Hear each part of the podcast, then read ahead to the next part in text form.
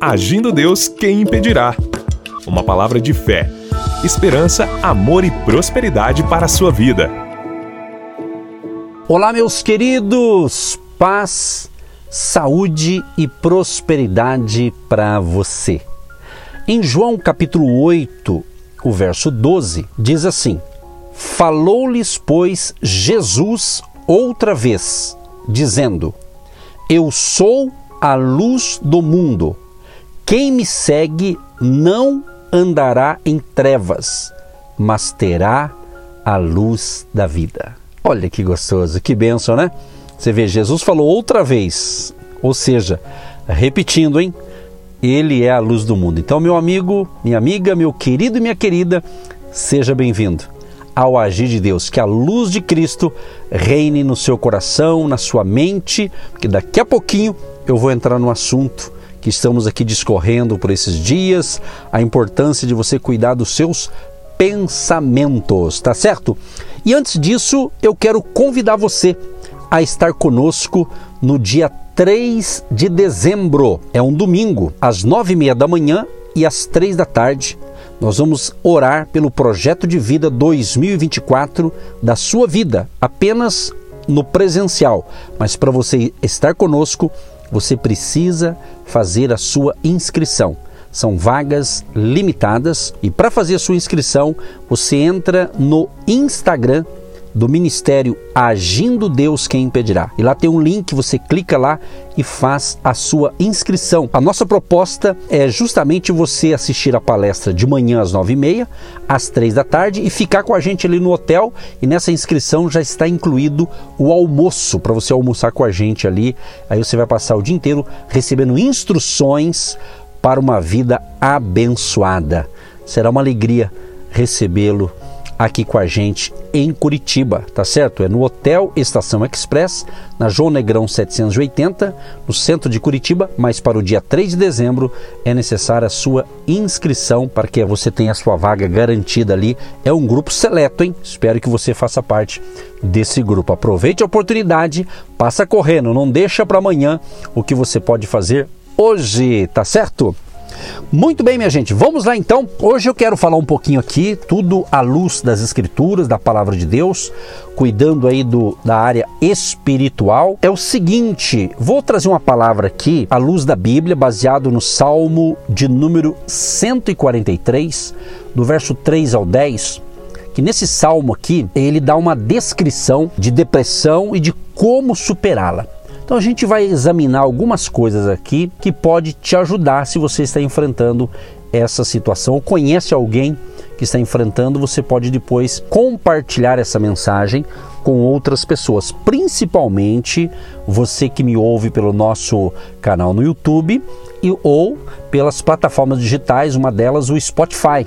Você pode indicar o Ministério Agindo Deus Quem Impedirá para que a pessoa possa ouvir esses ensinamentos que eu passo aqui para vocês logo pela manhã por algumas emissoras de rádio aqui de Curitiba e também da cidade de Guaratuba, tá certo? Muito bem, é o seguinte, minha gente, Salmo 143, o verso 3 diz o seguinte: Pois o inimigo me tem perseguido a alma, tem arrojado por terra a minha vida, tem me feito habitar na escuridão com aqueles que morreram há muito. Interessante que quando você tem um problema em alguma área da sua vida, você precisa identificar a natureza ou a causa do problema.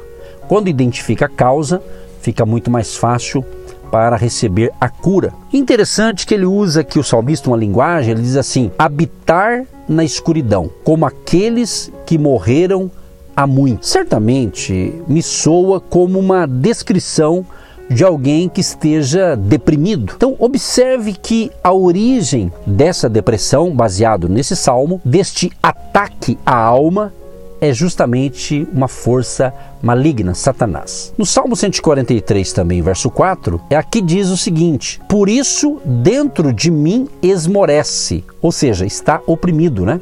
O meu espírito e o coração, ou seja, o meu peito, se vê turbado, ou seja, entorpecido.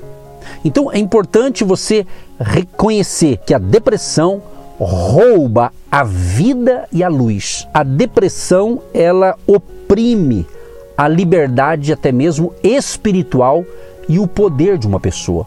O nosso espírito, fortalecido e encorajado pelo Espírito de Deus, é poderoso e livre. Portanto, Satanás, que eu tenho dito aqui o nosso inimigo espiritual, procura o que? Oprimir esse poder e liberdade, justamente enchendo nossa mente com escuridão e sombra. Então, meu querido e minha querida ouvinte, por favor, perceba uma coisa: que isso é vital para resistir o sentimento chamado depressão imediatamente após sentir sua chegada. Então você precisa buscar resistir esse sentimento. Então, quanto mais lhe for permitido permanecer, mais difícil será resistir.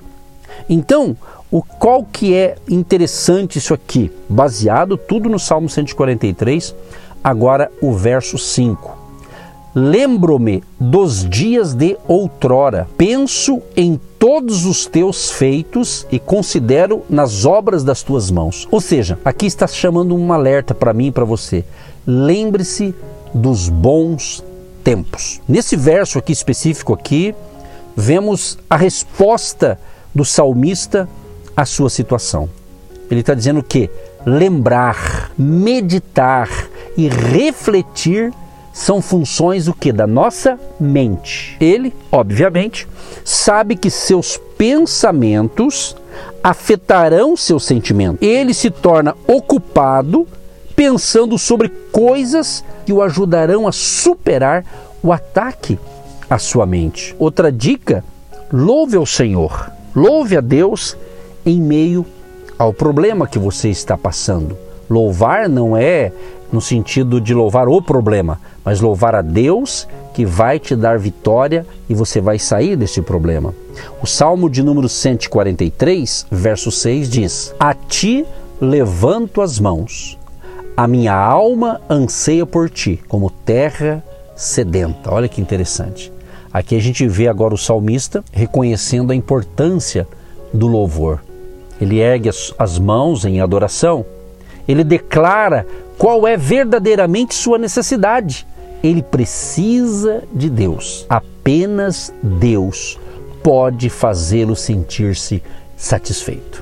Muito frequentemente, quando as pessoas ficam deprimidas, é porque eles precisam de alguma coisa e procuram no lugar errado.